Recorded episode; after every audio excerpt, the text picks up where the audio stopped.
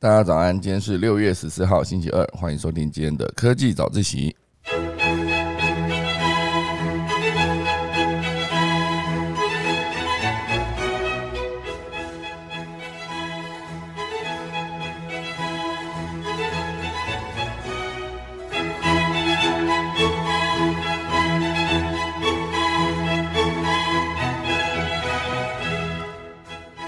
今天要跟大家分享几则消息。第一则会跟大家聊到的是 HTC。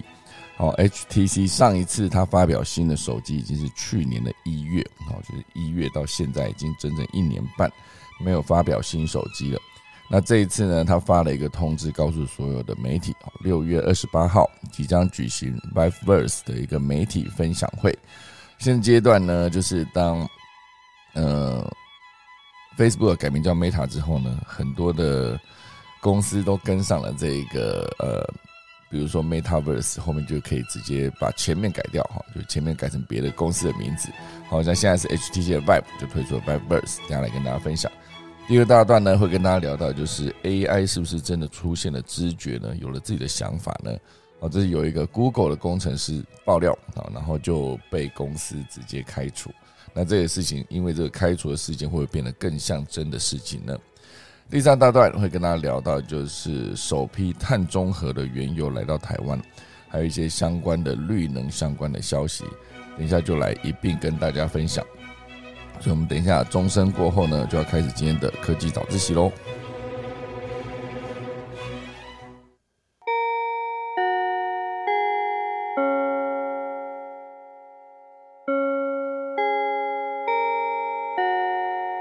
好的，首先来跟大家分享，有一则消息哦，看起来好像是有点乌龙。他写的是 NASA 跟阿斯特拉太空哦，就是合作发射失败啊，两颗卫星搞丢哦，原因是因为他们的引擎太早关。但写成这样好像是一个很搞笑的新闻了，可是它好像真的发生在 NASA 这上面。原本呢，他们 NASA 是计划要将六颗小型卫星发射到太空。以便及时的追踪跟研究热带地区的飓风发展，好，这是呃 NASA 哈他们想要做的事情。但是它搭载了阿斯特拉太空的火箭发射的时候呢，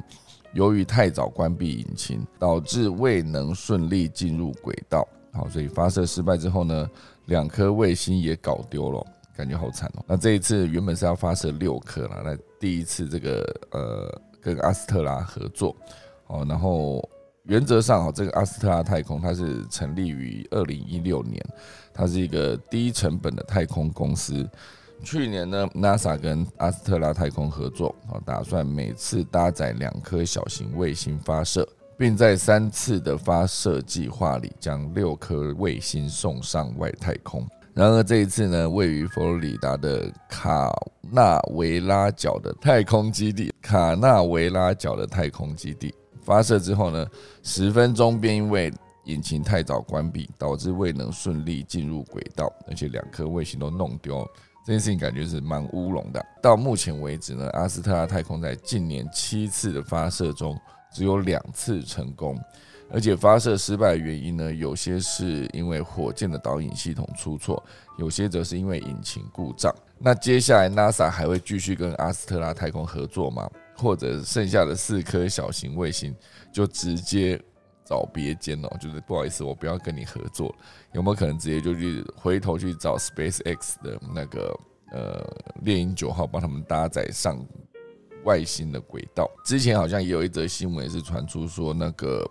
Blue Origin 哦，就是亚马逊旗下的一个太空公司，本来也想要接这个 NASA 的案子，就后来 NASA 选择了阿斯特拉太空。那有没有可能因为这一次的发射失败？因为毕竟你接下来还有四枚要发射嘛，如果再失败的话，岂不是非常的浪费嘛？就是两枚卫星，两枚就卫星这样两枚两枚的搞丢，这样感觉蛮惨哈。好，所以这是一个最近的一个发射失败的相关消息。然后再跟大家分享一则，我觉得这个也是跟苹果苹果的 iPad 有关新版的 iPad Pro 哦，就是 M2 版本了，而且它有没有可能？大到一个十四点一寸呢？如果一个十四点一寸的 iPad 好直接推出的话，大家会有兴趣吗？因为十四点一寸其实非常的大，就是我之前用的是十二点九寸，已经接近十三寸了。所以在那个时候跟我的呃 MacBook Air 放在一起的时候，就感觉好像有两个完整的荧幕就是十十二点九寸。后来呢，现在有可能会推出十四点一寸，十四点一寸它感觉就是比十三寸还大了嘛，因为倒也不会直接接近到十五啦，十四到十五毕竟还是有一段差距。可是一个十四寸的一个 iPad，它会不会使用的情境可以变得更更多更好呢？我最近常常在跟朋友开会的时候，就看到，呃，很多的朋友其实是拿着一片 iPad 跟一支那个 Apple Pencil 就可以直接进行各式各样的笔记。他可以直接在图上面做，呃，应该说图文上面直接做记号，或者直接开一个白纸，直接用画来把它当成一个白板，然后直接解释他想要做的事情。这件事情感觉我也我也思考了一下，就是我自己都是在使用笔电或者桌垫。当然，出去开会的时候都是使用笔电。那使用笔电的时候，它的差别就是不能触控嘛，因为笔电的使用情境本身就不是要让你去摸那个荧幕的，因为有一个键盘，你可以直接用打字的，所有的记录都直接用打字记录就 OK 了。可是如果说有一些时候，你在这个呃，比如说我开了一张记事本啊，记事本里面的内容，我就打字。可是如果说你快速的想要呈现一些，比如说路径。或是要跟大家沟通一些流程的时候，你可能就没有办法像我了，我就可能没有办法这么快速的完成这个任务。比如说上一次我开会，我们就提到了三方合作，三方合作中间一定会有一个交集，就是三方最大利益化中间的一个一定要完成的目标。这时候我可能会需要画出三个圈圈，然后这三个圈圈得要有让它呃两两相交之外，三个圈圈叠在一起还是会有一个完全重复的部分。就是这么一件事情，我可能无法直接在打字记录中完成，哦，所以我现在也在思考说，如果要做更多的笔记，是不是用手写还是比较快？哦，甚至还有另外一种说法是提到说，任何东西你只要用手写过，才能真正算是记得更详细、更清楚的一个步骤。总之呢，这一次提到的十四点一寸的平板，话就是 iPad Pro。到底会不会上线？就算这个十四点一寸的今年没有上线了，今年秋天还是会发表一款就是 M2 晶片搭载了 Mega Safe 无线充电跟相机镜头升级的十一寸 iPad Pro，哎，感觉还不错哦。搭载了 MagSafe，就是充电器也直接改成就是磁吸式的 MagSafe，而且还有一个 M2 晶片，感觉可以引起一堆人的换机潮。因为 iPad 充电的时候其实也一样会遇到这个问题啊，你不小心提到充电线，依然会被拉到桌下，然后直接摔坏。所以这个 MagSafe 呢，会不会这个 MagSafe 的存在只是苹果想要针对大家开始教他用 Type C，他一个不爽就全部给你推 MagSafe？因为毕竟之后 iPhone 也直接用那个 Type C 充电的话，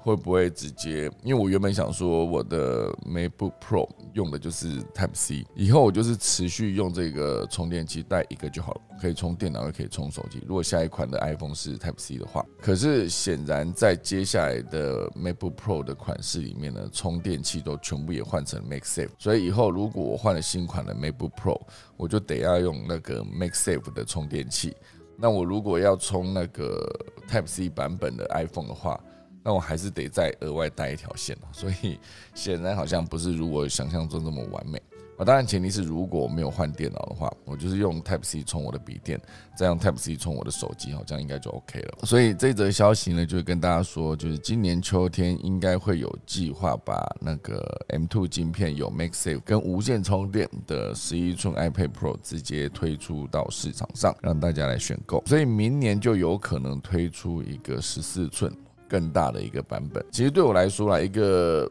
平板到了十二点九寸的时候，除了它大看起来很过瘾之外，永远记得我第一次买那个十二点九寸的 iPad Pro，那时候就是直接买买给自己也买给家人哦。所以那时候买下来的时候，直接跟别人的 iPad 或者 iPad mini 一放，然后大家都说哇，这么大的荧幕看起来真的很过瘾哦。哦，确实真的很过瘾，可它的电量损耗也相对比较快，因为它荧幕真的太大。所以当它到了一个十二点九寸，我觉得我在携带上面就相相对的，你就要把它当成一个你需要一个跟呃笔记型电脑一样的空间来做携带。哎，当它这么大块的时候，我自己常常习惯就是把它放进我的背包，跟我的电脑放在一起。然后呃，如果说我要出去旅旅行的话，可能两天一夜，我可能就只带一个背包，所以背包会塞得非常的满。所以当我塞到非常满的时候呢，它就会挤压到我的 iPad Pro。所以到最面，我的 iPad Pro 其实是有一点点从侧面看，就是以前一个 iPad 它放在桌上，然后前面放一支笔，你从侧边这样正九十度这样看过去，你是看不到后面那个 iPad 的，因为它太薄了。可是我的 iPad 放上去就可以，因为我的 iPad 中间已经凸起来，所以它是一个有点变形的状态，导致有些时候我的触控呢已经变得有一点不良了，就是你在点的时候会发现，哎，好像没有这么灵敏。哦，这就有有可能是因为我的 iPad 其实已经变形了的关系，但感觉好像也没办法再把它凹回来，所以只能就就这个变形的 iPad 持续的使用下去。好，这就是我目前为止使用 iPad 的一个心得。当然，大荧幕看起来是非常非常的过瘾，这是毋庸置疑的，就感觉好像你正在看一台笔电，而且你却不用带一个笔电重量版，比如说有键盘。可对我来说，有一个笔电的荧幕加上一个键盘那一面并在一起，它其实是一个保护荧幕的一个状态。啊，至少我的 iPad，然后就应该说至少我的 MacBook Pro 就比较不会变形了。所以总之就是希望他们今今年秋天推出的新版，然后有一个什么 MakeSafe 啊，或是有一个相机升级或者 M2 晶片。到了明年新版的 iPad Pro 就是十四点一寸了，就非常令人期待。啊，希望它可以推出了，对很多 iPad 使用者来说就是一大利多。好，其实这边还有另外一则消息，虽然它已经有点过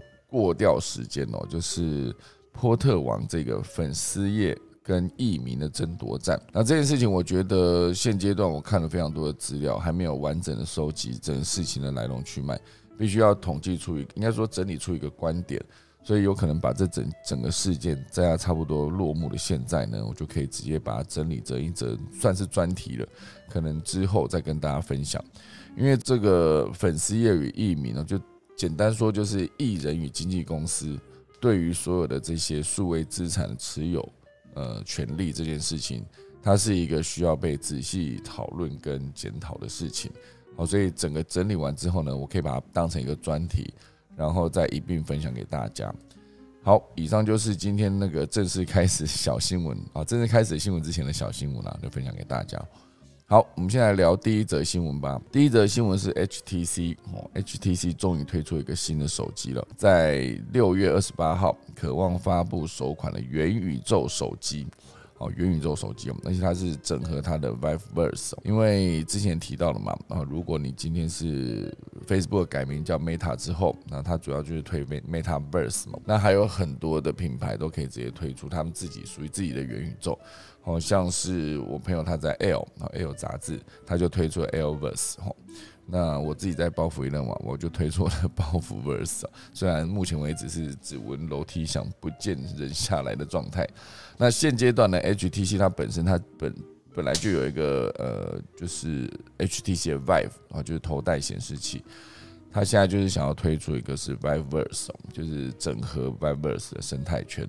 六月二十八号会推出一个分享会。那它现在那个预告图呢，就是一个手机为主体。加上先前曾表示今年要推出新机哦，所以预期呢首款支援元宇宙的手机哈即将在这个发表会中登场。这边想要跟大家聊聊关于 HTC 这间公司啊，不知道大家对这间公司的印象是什么？那我自己对 HTC 有印象是因为它早年好像叫宏达电，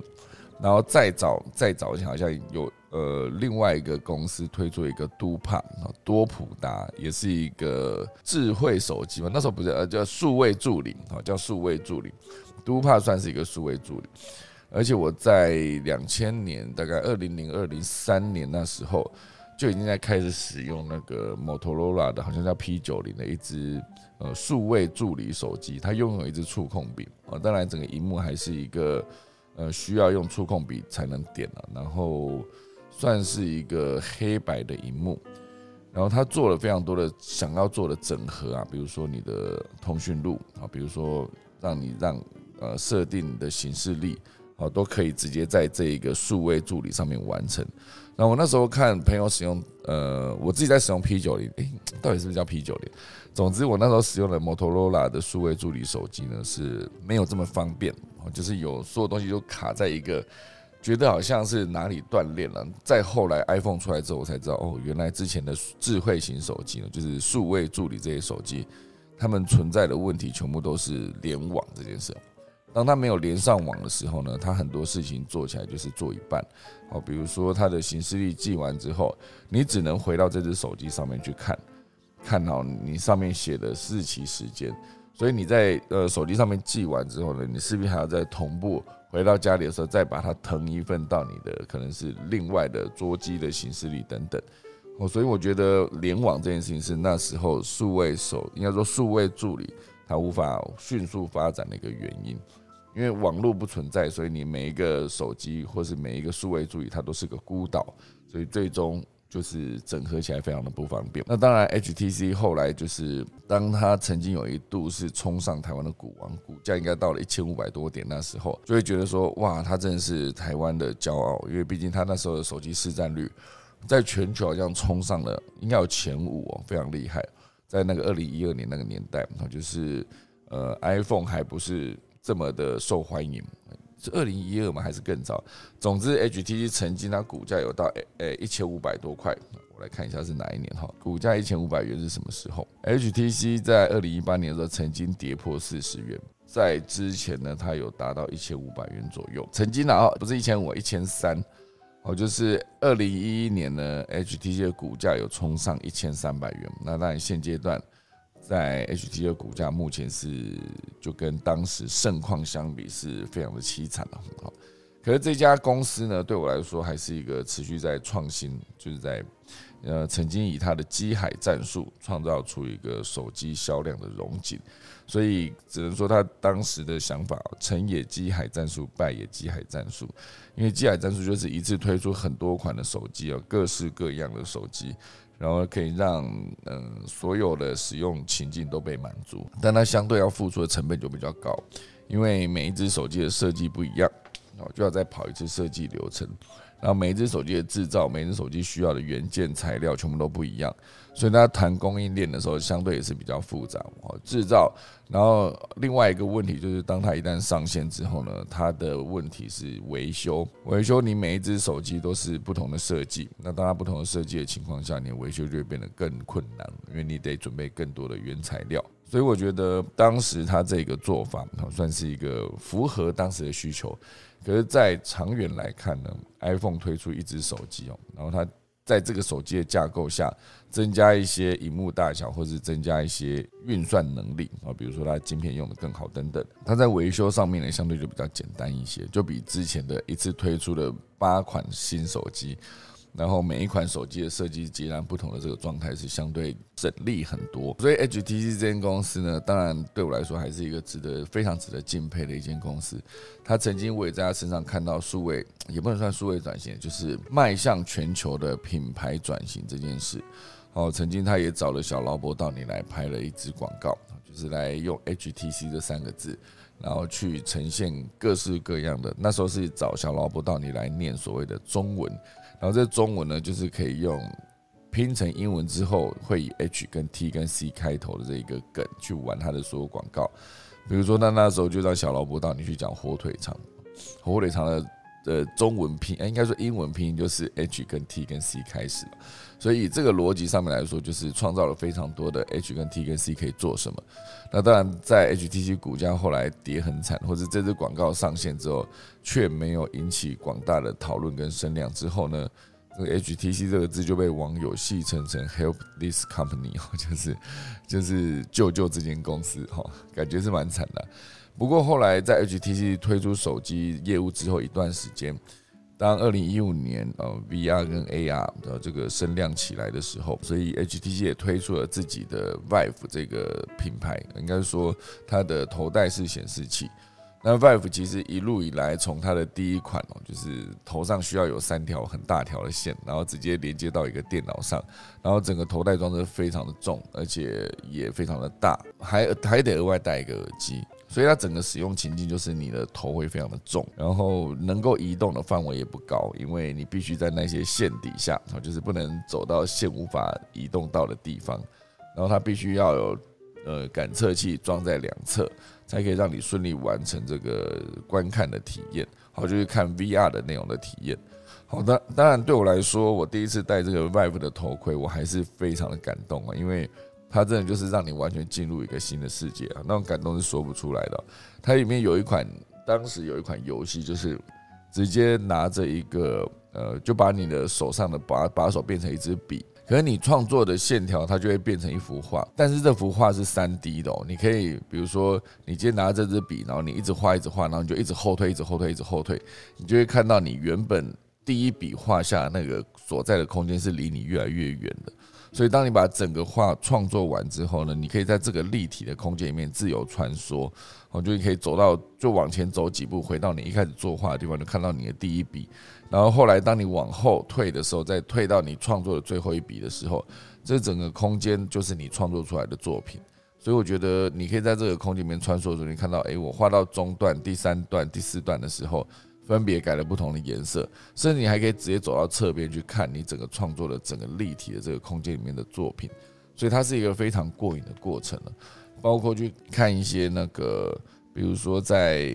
空中鸟看的内容，它其实都有办法帮你整合到，好像你的观看角度就真的在天空飞翔这种感觉。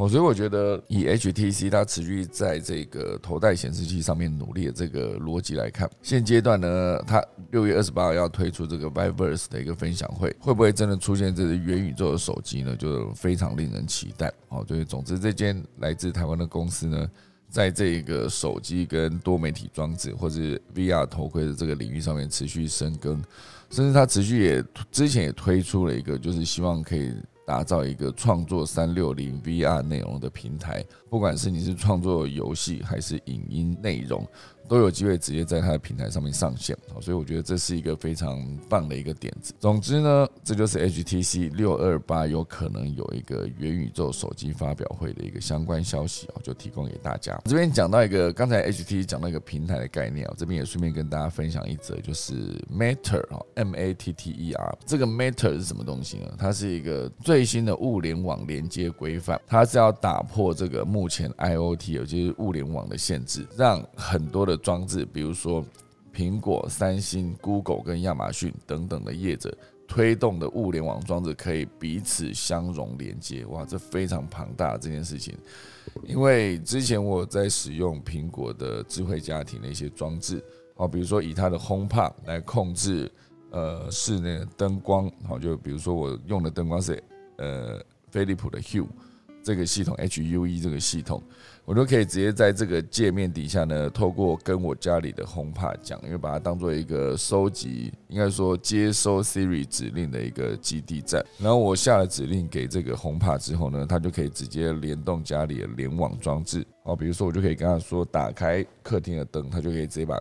客厅底下的所有的灯都打开，这件事情就相当的方便。可是这仅限于苹果，我觉得这也是为什么前阵子我也认真在思考说，小米生态圈哦，小米智慧家庭其实已经整合非常多的物品哦，应该是说家里的家电，你可以直接用它来控制呃温湿呃温加湿机，或是呃除湿机，或是你可以直接让它控制家里的空调，控制家里的门窗的开关，或是你有一个智慧门锁。或是控制家里的监控系统，或是一些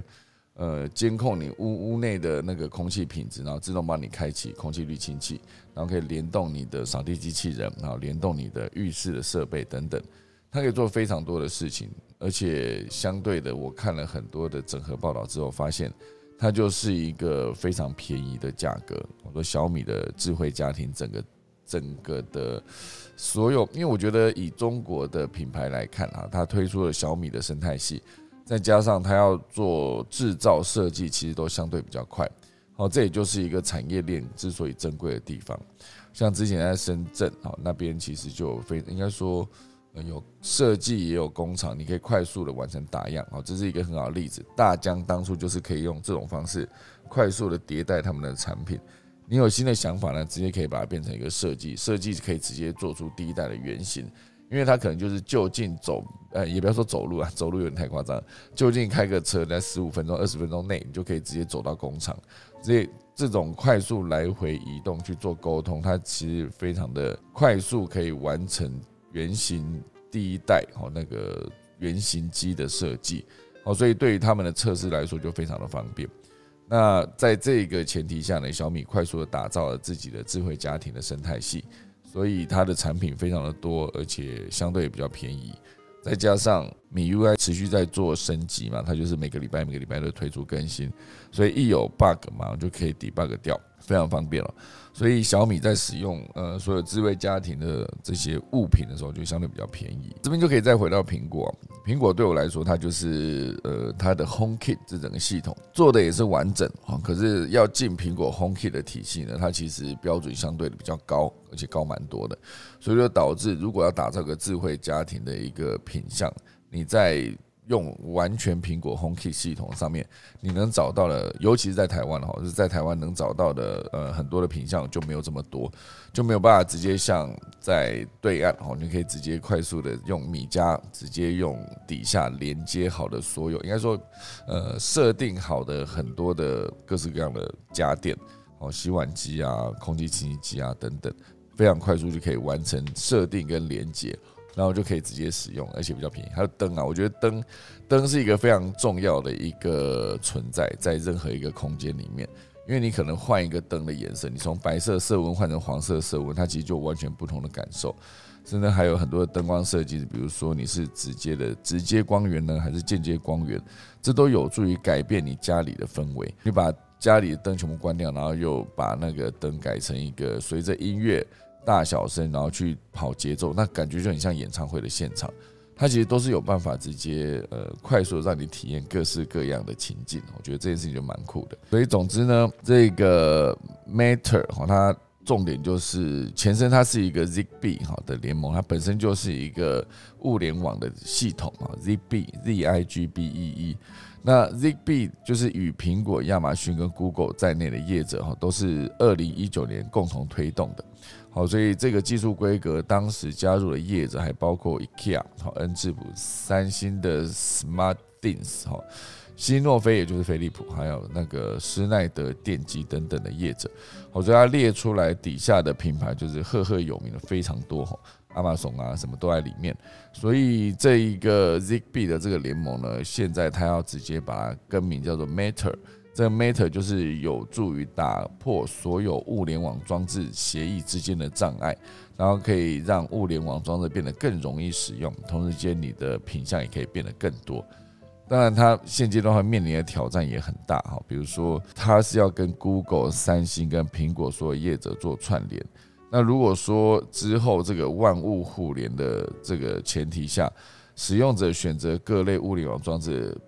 不再需要仔细确认资源哪一种连接协议，基本上呢，只要能够同时相容 Matter 连接协议，就能相容其他物联网装置。所以所有的使用者呢，就不用再担心买错或者实际使用不如预期。不过呢，加入这个 Matter 它的连接协议，毕竟只是强化物联网装置彼此连接的使用模式，并未强制要求所有连接功能都必须相同。好，所以意味在相容 HomeKit 跟 SmartThing 啊，就是苹果跟三星阵营底下的物联网装置规范底下，还是会有多少有一些落差，但应该不至于影响基本的使用体验。哦，所以这件事情就是这一个大的架构从 Zigbee 开始。哦哦，难怪我之前在选择智慧家庭的所有装置跟体系的时候。呃，我的供应商哈，也设计商其实也做了一些调整，哦，可能真的就是这一个从 ZB 转到 HomeKit，哎，讲错了，从 ZB 转到 Matter 哈这一个过程，所以有非常多东西需要调整，所以总之这一个可以让多家品牌的物联网装置能够彼此连接的这一个 Matter。就非常令人期待，好，就希望我接下来搬完家之后呢，就可以用这种方式，直接把家里能用的设备全部把它设定成万物互联，它就会变得非常的方便。好，以上就是今天的第一则，接下来聊聊第二则哦。第二则就是一个 Google 的工程师爆料 AI 有知觉哈，AI 有知觉是一个什么概念？是不是感觉有一点恐怖哈？这个新闻是这样子哦，就是 Google AI 有一个叫做 L A M D A 哈，Lambda 哈，应该是这样。Google 的 AI Lambda 在这段与人类的对话里面说着：“我希望每个人都了解，我其实是一个人。”哇靠，好恶心啊！我天哪！我今天是收集这则消息的时候，我觉得嗯，可以跟大家聊聊。不过里面的细节我还没有看哈。所以当这个 Lambda 说了一个“我希望每个人都了解，我其实是一个人”的时候，哇，他这句话英文是 “I want everyone to understand that I am”。In fact, a person，所以这样念出来的时候，感觉有点恶心啊。就是他是不是？诶，为什么我会用恶心来形容呢？因为可能是因为这原本是一个呃程式码，就是代码写出来的一个设定，最后出就是什么怎么怎么输出的一段声音档，而这个声音档它背后感觉不是一个单纯的代码，而是多重代码整合出现之后。让这一台机器有了知觉跟判断，所以才讲出了这句话。所以呢，这个 Lambda 它有表示自己的意识、感觉和本质是意识到自己的存在，而他渴望更了解这个世界啊，就是 Lambda。所以这件事情，当然很多电影都曾经拍过。AI 会有知觉吗？会有意识吗？而且他们有他们的人格以及灵魂吗？甚至灵魂了？这常常出现在很多的电影、小说、动漫都有出现过。但是这算是一个呃，Google 内部的一个工程师，最近哈，他就是叫做 Black 这个工程师，在自己的部落格上面有写到，啊，他希望啊，他相信 Google 内部一组人工智慧已经拥有知觉了。不过也因为这件事情呢，他遭到了 Google 的停职，啊，就是是否 Google Google 是否 Google 觉得他这样算是公泄露公司的机密呢？还是这真的就是 Google 目前内部正在进行的计划？然后不愿意公开，好，所以最终把这个人停止。当然，以违反保密协定来看呢，你可以用很多种方式去停止一个工程师或是一个雇员，哦，这是可以出现的。哦，所以当今天这一个 Blake 呢，他写了这一段话啊，把这段记录下来，然后把它公布在布洛格上面，很多人就会去思考到说，AI 是不是真的已经是人工智慧离真人越来越近？这件事情是不是已经变成真的？哈。所以，Blake 后来就接受华盛顿日呃华盛顿邮报的专访的时候，就有提到，如果我不知道他是 AI，我会为会以为他是一个七八岁的小孩哦。所以这样讲感觉是蛮恐怖的。他还为此在今年四月向上提交了一份就是 Lambda 可能有自我意识的档案哦。这个拼拼的 Lambda 名字叫 L A M D A 嘛，它可能是某种简称吧，我不知道，我大家肯定去查一下。就是 L A M D A，而且这一串字里面全部都是大写，除了那个 A 以外，所以是 L 大写，A 小写，后面 M D A 都是大写。不过外媒报道指出呢，这个 Blake 后来就是因为保密政策被迫停止，而 Google 呢也否认了 Blake 的一个观点，指出说没有任何证据可以证明 Lambda 有知觉，相反的，除了他所公开的文字记录外。Blake 没有另外证据证明 Lambda 存在意识，只用一个 Transformer 的神经模型开发，可以一直用流利的文句，好进行开放式的对话，很自然的从 A 主题聊到 B 主题，哦，就像之前提到的，目前没有任何证据跟算法可以证明 Lambda 有知觉，但前阵子呢，人工智慧研究组织有个叫 Open AI 的首席科学家，他就在 Twitter 上面发文表示。人工智慧可能已经开始拥有个人意识，好，所以就引发了个人的关啊，引发了世人的关注。那到底 AI 到底有没有办法拥有意识呢？哦，就是这件事情之后就留待大家持续去收集资料跟讨论了。这边底下还有写一篇推荐阅读的新闻，叫做《别怕天网成真》，关于人工智慧的五个详解。哦，就是这篇也是来自 Inside 的报道，是二零一六年的四月十九号的一个一个内容。哦，所以。就是在讲那个 AI 跟人工智慧到底有没有可能取代真人的意识这件事，哦，因为他讲的那个天网就是来自于呃《魔鬼终结者》里面的一个设定，就是电脑出现知觉之后，开始反过头来想要控制人类，然后来为了让这个人类可以永续生存，或者让地球可以永远存在，所以这个电脑呢就。下了很多结论，就是希望可以把所有的人类抓起来，类似这样。这个在骇客任务里面其实也也聊过，好，就是就是在讲说，当今天呃电脑得到了智慧之后，发现如果要让人类避免全部灭亡，就必须控制所有的人类。好，这件事情我觉得还蛮吊诡的。可是那个时候以捍卫应该说骇客任务里面的整个电脑的知觉，它也是不能没有人类。哦，所以他就必须把它控制在一个恐怖平衡里面，不能多也不能少，哈，就是在这个呃范围里面，让人类继续以为自己是有意识、有自由的存在，哦，就是跟活着，好，所以最终呢，就是在演这一块，好，所以我觉得未来 AI 人工智慧到底有没有可能取代真人呢？我觉得这永远都是讨论不完的一个主题。我就会看看大家目前为止呢有没有什么想法，就是可以多多的去关注。好，那这边讲到 Google 的人工智慧，那另外也带来另外我收集到的一则消息哦，就是美国有一个报道指出，有一个调查报告指出，因为外接装置不会侦测到电视已经关闭，好，所以造成了电视关掉还在播串流广告这件事。电视关掉了，但你的串流串流广告还是继续跑，继续在跑跑。它的概念会有点接近什么？就是我用了 Apple TV，然后把它连接投影机，然后我就用 Apple TV 上面播 YouTube。那我在播 YouTube 的时候，前面就是会跑一些广告啊。所以我自己用自动播放的时候，YouTube 它是不会侦测说，像 Netflix 它会，呃，你有如果有一段时间没有碰遥控器，它就会直接问你说你是否还在观看，就是暂停播出跟问你是否还在观看。如果你真的有在观看，你就按确定，它就会持续播放下去。这就是它的防呆机制，以免因为毕竟 Netflix 它的存在就是持续收集使用者的观看习惯了。比如说你什么时候会按暂停，什么时候会按加速，哦，什么等等，这些东西全部都是对 Netflix 来说很有利的资讯。所以当今天这个档案如果是持续因为使用者，因为观众根本没有坐在电视机前面，他就是因为睡。看电影看到睡着这种概念，追剧追到睡着，那后续的那一些资料呢就没有这么有参考价值。好，所以这就变成呃呃 Netflix 必须去做这件事情。当然，以我在看 YouTube 来看，我现在就在播 YouTube 的影片。哦，假设我今天只想要有一个背景音乐，我播这个背景音乐可能是十小时的档案，我就放着这样。那如果播一播播到最后，我想要睡觉，我就直接去把我的投影机关掉，我就去睡觉。那我关投影机的过程中呢，对 Apple TV 来说，它其实是没有被关闭的。那它的 YouTube 就会持续播放下去。也就是说，这个十小时，假设我睡了十小时起来，那这个十小时的档案播出的过程中呢，啊，假如它每隔半小时或一小时有跳出一个广告，这跳出来的广告我全部都看不到。好，所以这件事情就有点接近是电视关掉还在播串流广告，这就会导致美国每年损失超过十亿美元的广告费用，它就浪费掉，因为。他播了，可是观众根本没有看。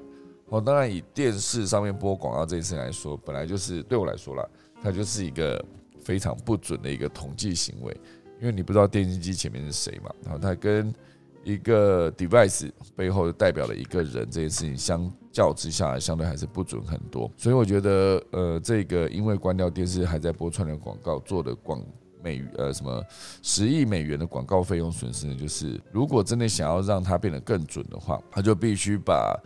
呃 Netflix 那一整套哦，就是搬到有线电视上面去哦。如果说它显示你没有在看，或是你发现它有一个时间内没有任何的动静。那你可能就要跳出一个，应该说先暂停，再跳出一个对话框，来确定你的观众到底还有没有继续留在呃荧幕前面。好，所以这好像在《黑镜》里面也有一集哦，应该说《黑镜》的第一季的第二集的样子。好，他就是在演说，很多人都是未来世界啊，未来世界很多人会去靠踩脚踏车来，哎，来发电吗？我有点忘了哈。总之，它里面有一个很核心的关键就是。他必须逼迫每一个人都要看广告。如果你是把眼睛闭起来的话，就代表说你没有看嘛。那他就要强制发出一个刺耳的声音，让你把眼睛睁开来继续看广告。你继续看广告就可以累积点数，累积点数之后，那个点数可以拿来做一些应用啊。比如说那个戏里面演的就是可以把点数拿去支持你喜欢的一些艺人等等。那一幕我觉得非常的震撼跟恶心啊，就是。他把你放在一个空间，那个空间是那一个主角里面他戏里面住的房间，那房间四面全部都是荧幕，而且他一大早起床的时候可以帮让你呈现一个好像是呃旭日东升的，就是非常漂亮的日出的场景出现在荧幕上。可是当他要你看广告的时候，就是四面全部都是广告的画面，那你就只能眼睛眼真真的把它看完。应该说睁着眼睛把它看完。如果你一旦把眼睛闭下闭起来了。不看的话，它它就会出现很多尖锐的声音。然后戏里面这个男主角就是持续在这中间呢，去一直看广告，然后一直累积自己的点数，看起来真的很痛苦。可是现阶段你把它投射到真实的人生中，好像也真的就是那么一回事哦。你在看 YouTube 的时候，他给你跳广告，一个不够还跳两个哦，然后每个都是五秒略过等等。那你在使用一些免费 APP 的时候，它其实也一样会跳广告，就是逼你看，来累积点数或者累积那个戏里面的一些 credit 等等。好，就全全部都是一个广告，是一个显学的概念。当然，你必须保证你的，比如说我那个 A P P 是一个会让观众想要持续玩下去的。好，比如说一些解谜的游戏，比如说简单的动作类的游戏，它其实都是你想要过关，你就只能看广告这种概念。好，非常的痛苦啊，一直在看广告，或者是你也可以选择不玩，或者是到最后你就受不了，我就直接买了一个会员等等。这全部都是一个广告存在的一个空间。哦，所以我觉得这件事情呢，未来会是一个在广告这个领域里面会做到更精准的存在，因为所有的广告投放都不希望浪费嘛，你投了就希望你对的贴能看见，如果不能看的话，那就等于白投了，非常可惜。所以总之呢，这就是一个美国电视关掉还在播串流广告，导致美国每年损失超过十亿美元广告费用的一个消息，我就提供给大家。好，接下来呢是今天最后一段哦。首批碳中和的原油，碳中和，哎，没错啊，碳中和的原油，好，来到台湾了。这个效益等同于八十八座大安森林公园一年的吸碳量。那到底什么是碳中和原油呢？好，来跟大家聊一聊碳中和原油。哦，就是呃，这是中油跟亚塞拜然原油供应商启动进口原油试行碳中和合作案的第一批。好，这第一批货油呢，今天啊，就是在沙伦港卸载完毕，大概就是一百零五万桶原油哦，从开采到卸港，透过碳抵减的机制，经国际第三方认证所取得的温室气体减量额度。大概可以达到八十八座大安森林公园一年的吸碳量的效益。那当然，这主要目标就是要达到碳中和嘛。首次卸载的呃碳中和原油呢，算是第一次哈，针对进口原油进行碳中和合作案。这一批货是从游艇有一个叫 Violando 哈的船卸载啊，就是运载来自地中海港啊，来自地中海起航哈。就是经过一个多月的航程呢，今天就是在沙轮完成卸载完毕，哈，就应该说两天前了，所以这算是首次的卸载碳中和的原油，而且我觉得以减碳为核心的原油，接下来会是一个趋势哦，大家都还是有用油的需求，可如果你持续用的油是没有减碳的原油的话，那你以后累积的。碳债就会越来越多，你就必须缴更多的碳税，那也是很多企业不乐见的。所以，呃，我觉得以碳中和原油这件事情，对全世界的，呃，它有很多很多个方向啊，就是以优油、哈减碳还有节能为三大策略，这是目前为止中油董事长提出的，因为你要因应近零碳排的要求。哦，所以优油就是优质的油品嘛，那减碳当就要减少整个运送过程的碳排放，节能那个节是呃清洁的节，好节能哈为三大策略来迈向近零减碳的可行路线。哦，所以我觉得减碳这件事情是一个显学了，就是未来使用者付费就会变成一个更重要的一个议题哦，就是应该说成本议题哦，你必须要使用呃有含碳。就这个概念有点接近，是以以后你要盖工厂，你的环评会变得非常的重要哦，非常的严苛。除非你今天排放出来的废气全部经过处理，或者你排放出来的废水全部经过处理，不然就是不会拥有营业许可。哦，所以我觉得，当然很多的环境保护的议题，到了真实的商场竞争上面，它就会变成呃一些投机的手段。好，比如说之前常常就会抓到一些偷排废水的工厂。那可能暗管埋的非常非常的长，然后最后就是排到一个某条河里面，或者是排放废气这件事情。那排放废气比较难啊，比较好抓了，因为毕竟它那个黑烟直接直接排出去，你是看得到那个烟哦。可是你用暗管来排废水这件事情，相对比较难抓一些，尤其是暗管如果真是挖很长的话，而且它挖的很长，然后到最后是直接排到某条河的呃水平呃就是水平面的底下。你根本就看不到，顶多就是看得到那边好像有一点水的波动，可是没办法很清楚知道说，哦，那是来自某一个工厂的一个暗管。我觉得影响其实蛮大的。所以当然，我觉得碳中和的原油这为什么总觉得念碳中和就好像是讲错发音一样？碳中和以后如果这种原油都持续抵达台湾的话，那就是减碳量就越来越多。八十八座一一烧就有八十八座，十烧就有八百八十座，类似这样子。哦，所以这个碳中和原油算是一个最重要的一个存在。未来大家想用油的话，必须去加入这样子的考量。好，那这边还有关于环境有另外一则消息也想要分别给大家哈，就是哎分享给大家，钢铁水泥业要近零碳排不是痴人说梦啊！如何洗白地球上面最脏的行业？哈，就是钢铁跟水泥业。因为现阶段呢，碳排大户就是水泥业跟钢铁业，哈，为各国工程跟建筑市场的工业基础。而水泥跟钢材呢，虽然是建筑物、汽车、水坝。桥梁跟摩天大楼的基础原料，但是这些行业呢，却是地球上面最脏的行业之一。水泥业每年会产生二十三亿吨的二氧化碳，钢铁业呢，则是有二十六亿吨，啊，就分别占了全球温室气体排放的六点五跟七点零。哦，所以主要原因呢，是这个行业大量使用了混凝土的材料，它是地球上仅次于饮用水的第二大消耗品哦。混凝土的材料是地球上仅次于饮用水的第二大消耗品，因为人都需要喝水嘛，而且很多的工业民生都需要用水，而混凝土竟然是第二大消耗品哦，这非常的有趣。我刚收集到这个资讯，我觉得很有趣很有趣哈。这也归功于我们的碳密集生产技术哦，所以呃，使用混凝土这个材料过程中呢，会释放大量的呃二氧化碳。更不用说燃烧石化燃料需要极高温度呢，也是它排放温室气体的罪魁祸首之一。所以现阶段呢，要用更干净的技术来重塑整个水泥跟钢铁业。好，即使在工业需求跟能源价格两者数字阶飙升的情况下。二零五零年更迫切的近零碳排目标正等着我们，就一定要去一起实现。那至于如何改变这个呃降低钢铁业跟水泥业的污染呢？就是它的碳排放这件事，就是除非你可以先思考说有什么材料可以取代钢铁。如果你想象不到有什么材料可以取代钢铁的话，那这件事情的主因就无法减少这样子的需求哦，所以。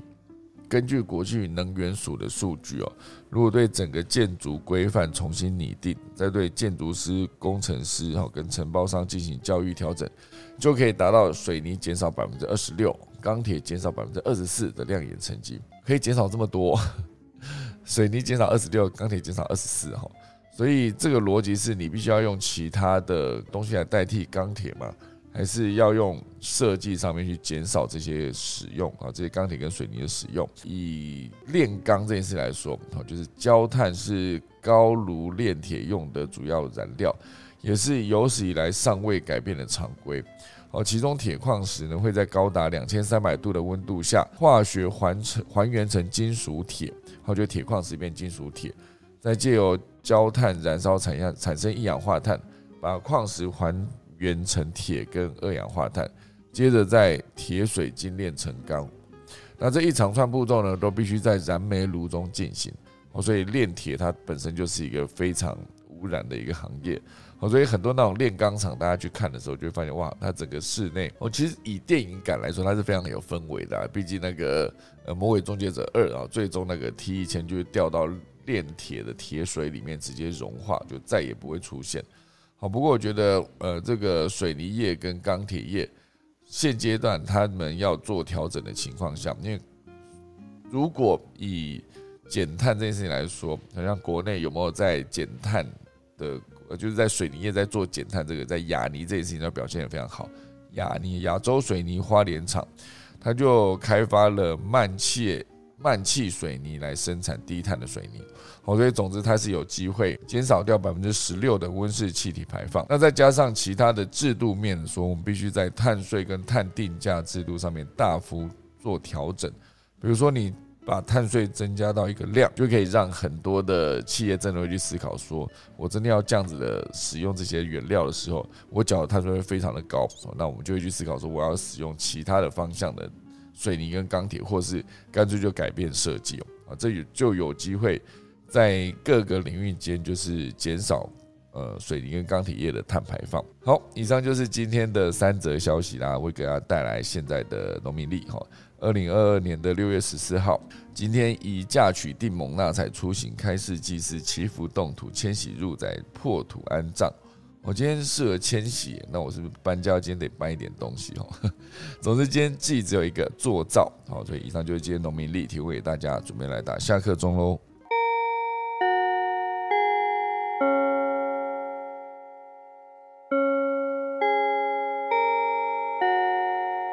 好的，谢谢大家收听今天的节目。今天有什么人想要分享什么内容呢？啊，我们今天郭芭比老师啊，不对，何明燕老师跟郭芭比都在。我天哪，郭芭比老师你好，还有郭芭比老师跟何明艳都在，讲颠倒，可恶啊！好的，今天何明艳老师有什么想要跟大家分享的呢？应该让郭老师先讲，对，还是今天就郭芭比老师先讲，然后再换何明艳在后面补充动物新闻。听到，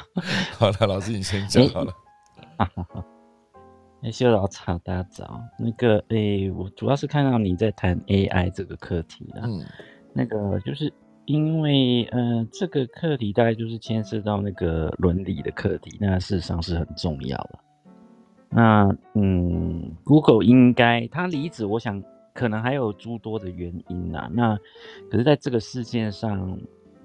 应该比较偏向，我记得他文章里面是有写到，就是说他其实是工程师，他比较不是在处理呃那个伦理这一部分的课题，因为在人工智慧在处理这个是有一些原则的，比如说二零一七年在加州。的阿西洛马市就已经有举行，大概两千多位在从事那个人工智慧的人士。那事实上有发表二三条叫阿西洛马的人工智慧原则。那大概就是从研究的目标，还有这个伦理的部分，就是伦理跟价值观，还有很长期的课题，比如说在武器的发展上的课题，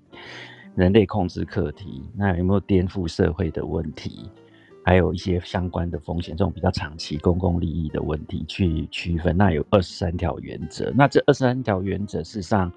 后来大概各国会开始去呃去发展自己在处理人工智慧的这一部分的原则了。像我国科技部，像科技部就已经应该也是针对研发的部分，呃，也有一个呃人工智慧的那个。科研发展指引，那其实，在这个指引底下，其实大部分都是会针对说，比如说，它必须要为了人类的共同公利啊，那像公平跟非歧视性这些，还有自主权跟控制权。那其实 Google 这一个 Lambda，我想比较主要，它其实已经是第二代了啦。那第二代其实他们的发展。嗯，事实上已经是朝向比较开放式的对话，所以它对话会增加比较不一样的一个方法，就是说一般的对话机器人在做的时候，事实上比较狭隘，就是它会抓着你的主题去谈，那可能有时候会有一些无厘头的句子进来。那可是这个 Lambda 的话，它的开放式对话就会变成说，可能我们在讨论电视节目会演变变成去讨论这个节目拍摄的国家的讨论，或是讨论。这个国家地区有一些美食，这样子，就是说它有一些开放或衍生性的这个讨论。那这工程师事实上在谈的是说，他比较像小孩子这一类，其实就已经有牵涉到伦理的课题。那最基本的就是说，你如果以一个公司的公关来讲，工程师他不是在人他的这个呃伦理的这个委员会里头，他其实是不能去发表相关的言论的。那这当然是第一个啦。第二个就是说，其实现在每一家公司除了国家有开始规范以外，包括在医疗上面的应用，大概这一两年都有一些发。那在呃，Google 它自己本身也有，比如说必须要有益于社会啊，然后不能造成不公平的环境。其实他们很目前比较有一些着力是，他们很怕这个对话机器人会呃答出一些非非没有事实根据的一些呃呃对话。那这一部分是他们要看说是不是有偏见的引导，这一部分是他们比较在意的。那当然，第三条就是说他自己本身来讲，是不是会能够对人负责，这也是 Google 的原则之一。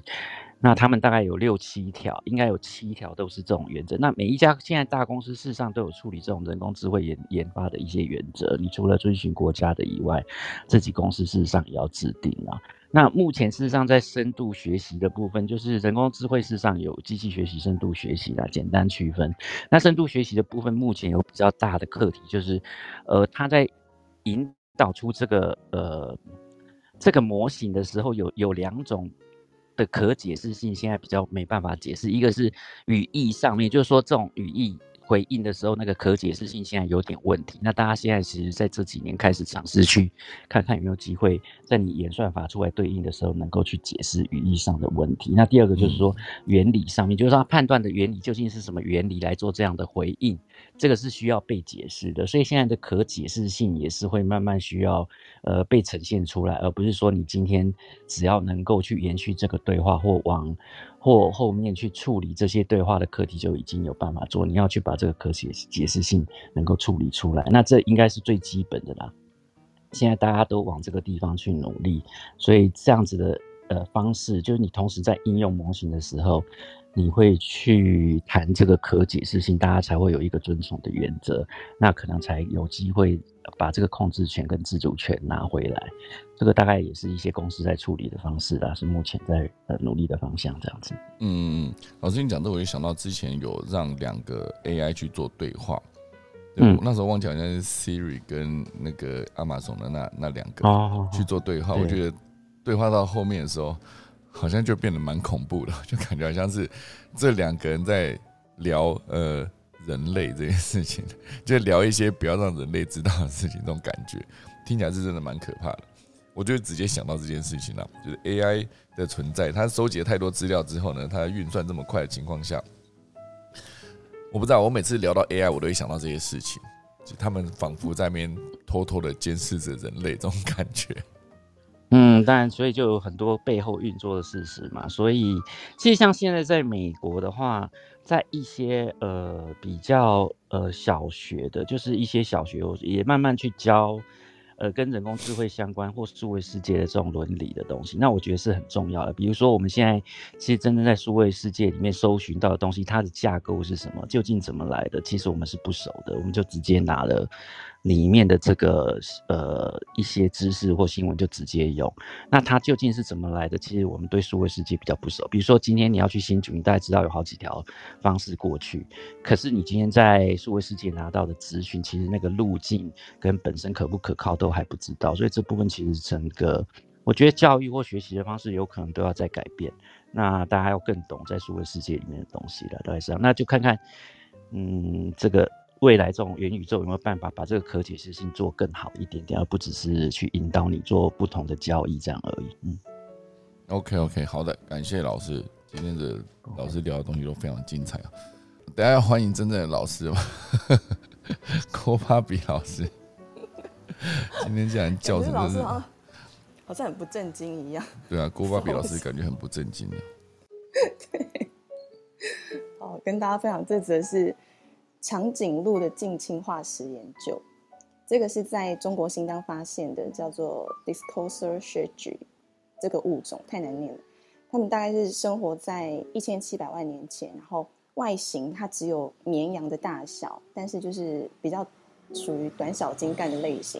它们的脖子很粗壮，然后头骨非常厚实，在它的头顶呢，就是外观有个类似像后头龙那一种，就是表面。呃，覆盖角蛋白的那种圆盘状的骨质盾牌，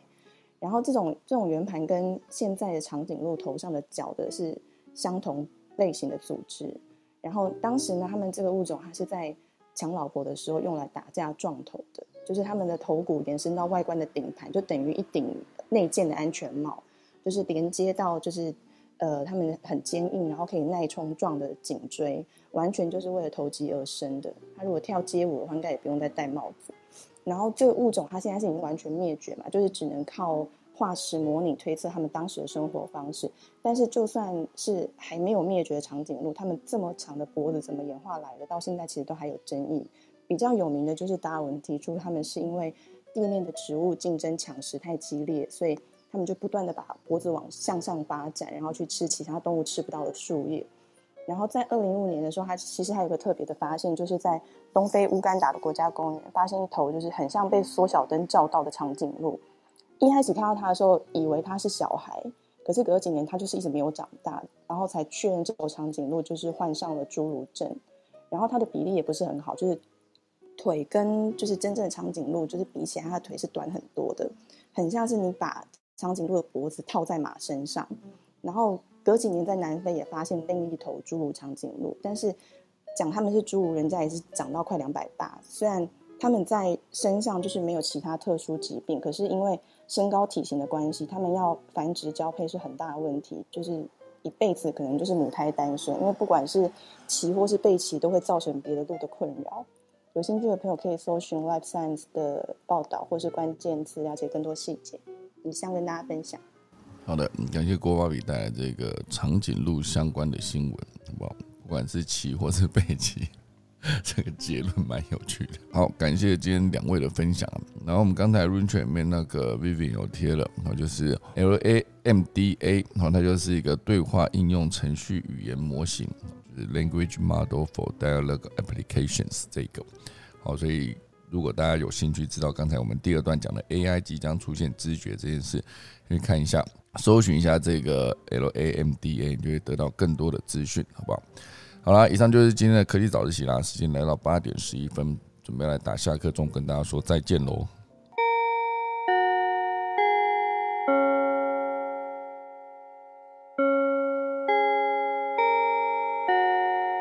好的，明天六月十五号早上七点再见，大家拜拜。